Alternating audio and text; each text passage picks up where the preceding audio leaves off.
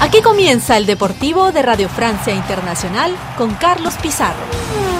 Saludos y bienvenidos todos a una nueva edición del Deportivo de RFI. Atrás dejamos el último fin de semana de febrero que coincidía con la vuelta hijo pródigo Kylian Mbappé y será su casa hasta final de temporada al Parque de los Príncipes, el mismo en el que nos sobrecogió el golpe que se llevó el hondureño y delantero del Olympique de Burdeos, Albert Ellis. De los dos van a tener noticias a continuación, pero al margen del fútbol, en nuestro empeño por desvelar las mejores bazas latinoamericanas en las Olimpiadas de París 2024, hoy entrevistamos a Rocío Sánchez, la capitana del equipo de hockey sobre hierba de Argentina más como las Leonas, una de las mayores chances argentinas y sudamericanas para obtener medalla en la capital francesa. Se lo contamos todo a continuación. Hoy es lunes 26 de febrero, un breve separador y entramos en materia. Sean todos bienvenidos. Saludos desde París, donde la estrella del PSG Kylian Mbappé fue recibido por su afición sin silbidos y con total normalidad en su primer encuentro en el Parque de los Príncipes, luego de haberse conocido su marcha del club capitalino al término de esta temporada.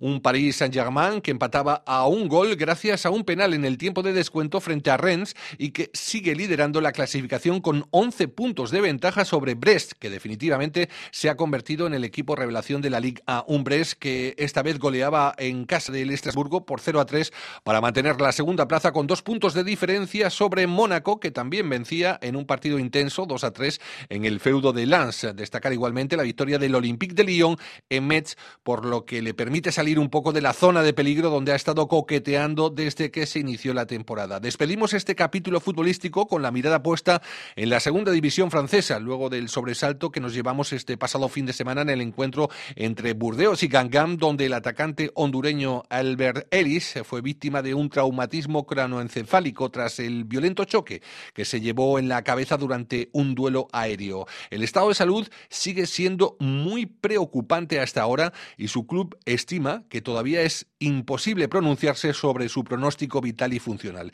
Estaremos muy pero que muy atentos durante toda esta semana a la progresión del futbolista centroamericano que milita aquí en Francia. Nos vamos ya a los Juegos Olímpicos con, en este caso, una nueva invitada.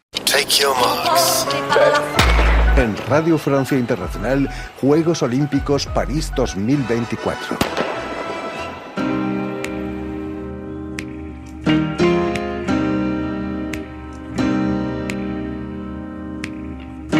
El Deportivo de RFI. Referentes del hockey femenino mundial, el equipo nacional argentino más conocido con el seudónimo de Las Leonas es sinónimo de éxito y valor seguro en cada ciclo olímpico. Sus resultados avalan un gran palmarés que se iniciaba en los Juegos de Sydney 2000 y que no ha parado hasta la actualidad, donde han conseguido cinco podios en las últimas seis ediciones de los Juegos Olímpicos. Para hablar de uno de los equipos latinoamericanos más destacados en la participación olímpica parisina, entrevistamos esta vez y damos la bienvenida a su capitana, Rocío Sánchez. Gracias por acudir a los micrófonos de Radio Francia Internacional. Hola, ¿cómo estás? Muchísimas gracias a ustedes. Para una jugadora de hockey sobre pasto, ¿qué representa ser una leona? Bueno, para nosotras la verdad que el símbolo de la leona, que así como dijiste antes, se formó en Sydney 2000 con aquellas leonas que lo crearon, para nosotras la verdad que es un orgullo poder representar a este equipo que tantos logros tuvo y que con el tiempo se mantuvo, así que obviamente siempre es un orgullo, con mucho esfuerzo y con mucho sacrificio, siempre llevarlo adelante, con mucho amor por la camiseta. Creo que amor principalmente es lo que tenemos hacia este deporte que nos gusta tanto y para nosotros es eso, representar a, la Argentina, a las Leonas. Y te redoblo la pregunta, Rocío, ¿qué representa ser la capitana de las Leonas? Eh, la verdad que es algo que nunca me imaginé que iba a estar ahí siendo la capitana de este equipo, de este gran equipo. Siempre vi como una referente muy importante a las capitanas que tuve siempre en este equipo, como Noel Barrio Nuevo, Luciana Aymar, Madalena Isega. Siempre fueron grandes referentes para mí y hoy me toca a mí quizás ser la jugadora con mayor experiencia del equipo, así que ser la capitana y nada, la verdad que es un orgullo y es algo muy lindo. ¿Exagero mucho si digo que las leonas son patrimonio nacional de Argentina? la verdad que qué lindo, qué lindo. Ojalá que, que, todos lo puedan ver así, porque me parece que es un equipo que siempre puso la camiseta y este país por delante y lo intentó llevar siempre lo más alto posible, así que sería muy lindo que todos lo puedan ver así. Esta nueva generación de leonas, ¿cómo ha sabido aprender del éxito que otorgaban las anteriores generaciones? Imagino que una de las cosas más difíciles para vosotras será seguir manteniendo el nivel en cada ciclo olímpico sin perder el estatus mundial. ¿Cómo se gestiona eso? Y la verdad que es, a ver, como siempre digo, es como una mochila que, que, tenemos, que si bien es una presión, pero es una presión, me parece que linda, ¿no? Es el poder intentar siempre tener a la Argentina ahí arriba, saber que está en nuestras manos, siempre poder estar peleando por un podio. Es una presión, pero también es una presión linda que tenemos, nos hace esforzarnos cada día por ser cada una su mejor versión para poder lograr esto. Es algo que se pasa de generación en generación, siempre el dar el 100 o el 110% eh, de cada una de nosotras y entregarse al equipo para siempre dejarlo ahí a lo más arriba posible.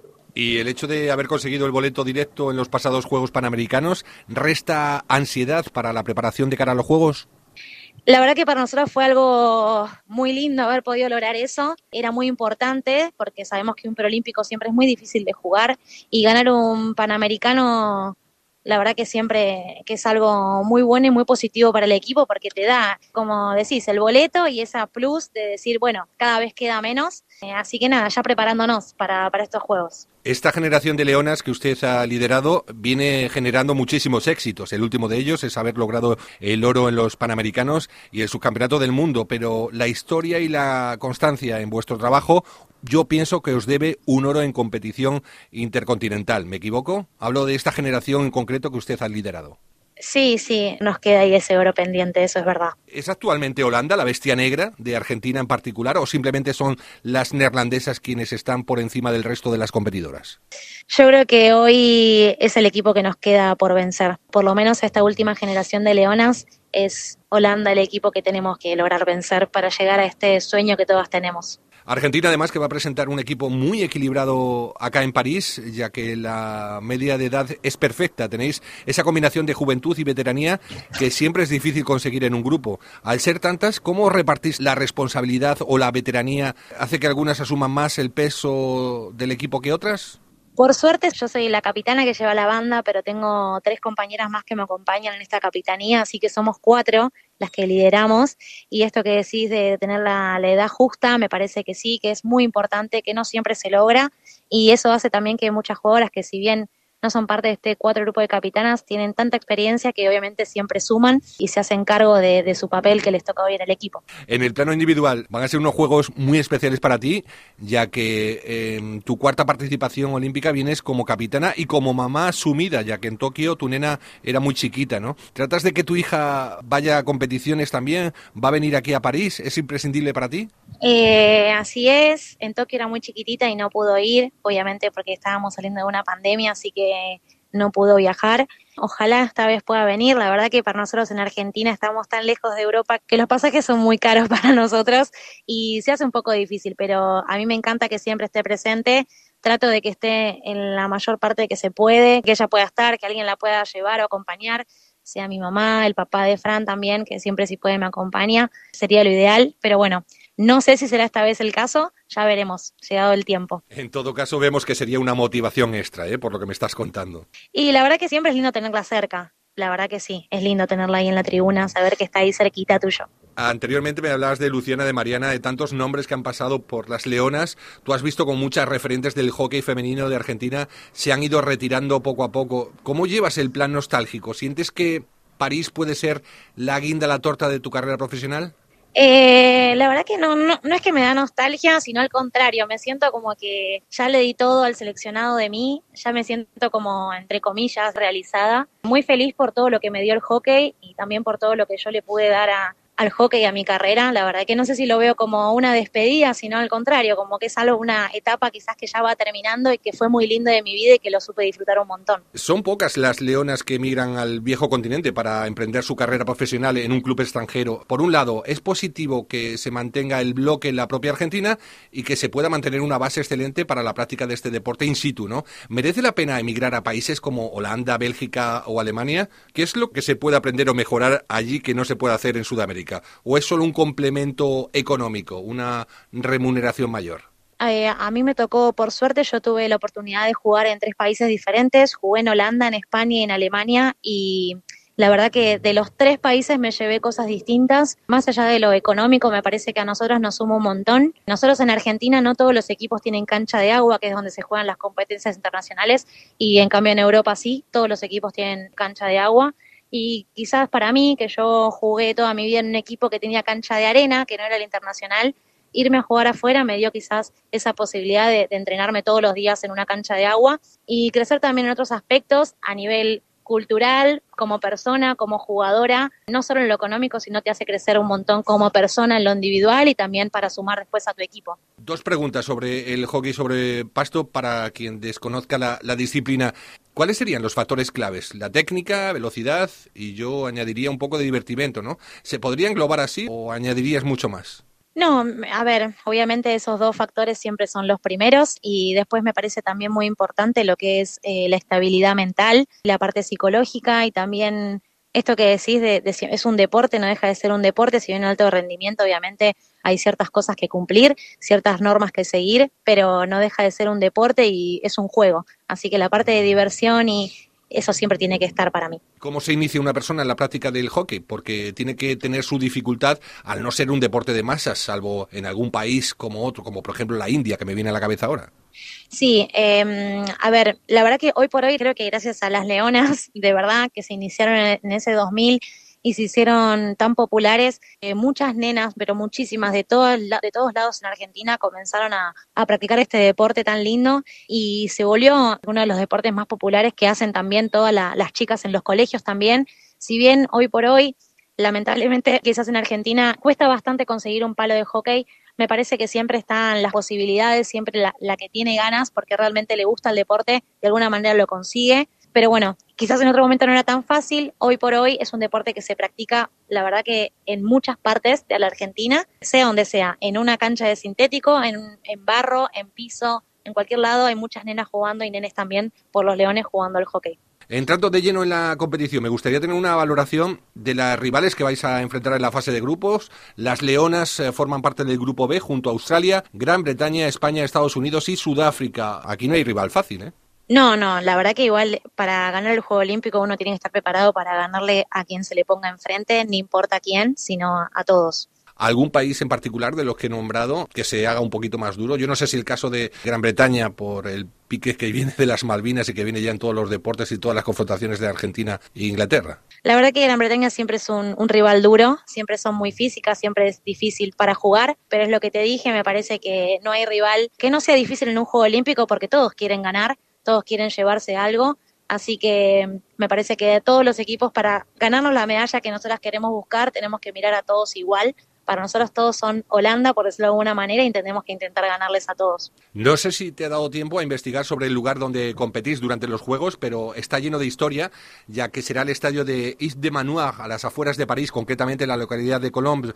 Este estadio, ya varias veces remodelado además, fue donde se disputaron los Juegos Olímpicos de París de 1924, es decir, el único sitio que alberga en dos ocasiones los Juegos Olímpicos con un siglo de diferencia. Ahora es el turno de las Leonas para marcar la historia en un lugar tan privilegiado. Ojalá, la verdad que me parece muy lindo lo que me contás, no lo sabía y ojalá que así sea porque nada, tiene algo mágico, entonces increíble, la verdad que increíble que un siglo después podamos volver a jugar ahí, me parece impresionante. La última pregunta, la misma para todos nuestros invitados, en este caso que representa para Rocío Sánchez como portavoz de las Leonas los Juegos Olímpicos de París 2024. Bueno, creo que, bueno, para mí personalmente significan mis cuartos Juegos Olímpicos. La verdad que me siento una privilegiada de poder ser partícipe quizás de estos Juegos tan lindos, tan especiales. Y me parece que para nosotras las Leonas como equipo, este equipo que como dijiste vos, tiene esta edad justa para participar de un Juego Olímpico, que ya tiene muchas jugadoras que participaron de un Juego Olímpico anterior, eh, llegan todas a este Juego Olímpico con una experiencia y una madurez que me parece súper importante, así que me parece que estamos todas con el mismo sueño de ver a París, de estar todas ahí con la medalla colgada. Ya sabemos todos que queremos la de oro, pero bueno, ojalá así sea y si no, de intentar llegar a lo más alto que se puede, como siempre lo intentamos en toda competencia. Pues hacemos una cosa, Rocío Sánchez, capitana del equipo nacional de hockey femenino argentino, nos damos cita junto al resto de tus compañeras, si te parece, el viernes 9 de agosto, día de la disputa de medallas en el estadio Yves de Manoir. Muchísimas gracias y muchísima suerte. Bueno, ojalá que así sea. Muchísimas gracias a vos. El Deportivo de RFI. Vamos ya con el cierre de la edición de hoy, que viene acompañado, como siempre, de nuestra página polideportiva donde destaca el ciclismo, luego de que el equipo Ineos presentase al español Carlos Rodríguez y el colombiano Egan Bernal como las dos grandes bazas para afrontar este 2024. Esperemos que luego de las graves lesiones sufridas en las pasadas temporadas, Egan Bernal pueda alcanzar ese estado de forma que le hizo ganar el Tour de Francia en el año 2019. Es nuestro propósito y, por supuesto, el del ciclista cafetero. Bueno, yo no sé qué, qué es normal para mí. Pero nada, esta temporada creo que, bueno, espero estar mejor que el año pasado. La verdad, el año pasado, la verdad, sufrí muchísimo, sufrí demasiado. Pero ya este, este, este invierno, digamos que pude entrenar sin problemas y, yo creo que los, los, entrenamientos van bien y, y la motivación está y, y, siempre lo he dicho, para llegar a la luna hay que apuntarle al sol y yo sigo levantándome todas las mañanas pensando en que quiero volver a, hacer, a ser mejor. Así que al menos esa, esa es mi motivación. Si lo voy a lograr o no es, es, es diferente. No depende de mí del todo. Pero bueno, al menos eh, lo intentaré y, espero que, que, el año vaya bien, que la suerte nos acompañe y, y sobre todo Es algo que muchos ciclistas lo dicen, a veces por decirlo, pero, pero yo verdad lo siento y quiero realmente disfrutar de la bicicleta. Del ciclismo pasamos eh, al rugby después de que se completase la tercera fecha del torneo Seis Naciones, donde hubo sorpresón.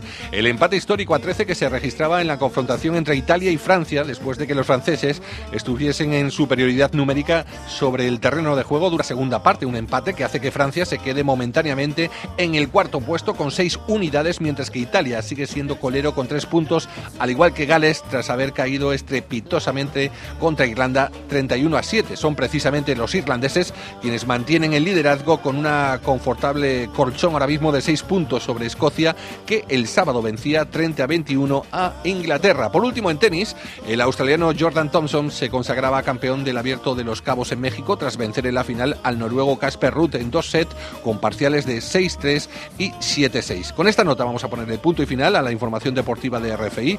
Remy Vivian estuvo al mando del control técnico, les habló Carlos Pizarro, les deseamos que tengan una feliz semana en la medida de lo posible. Un saludo amigos, adiós.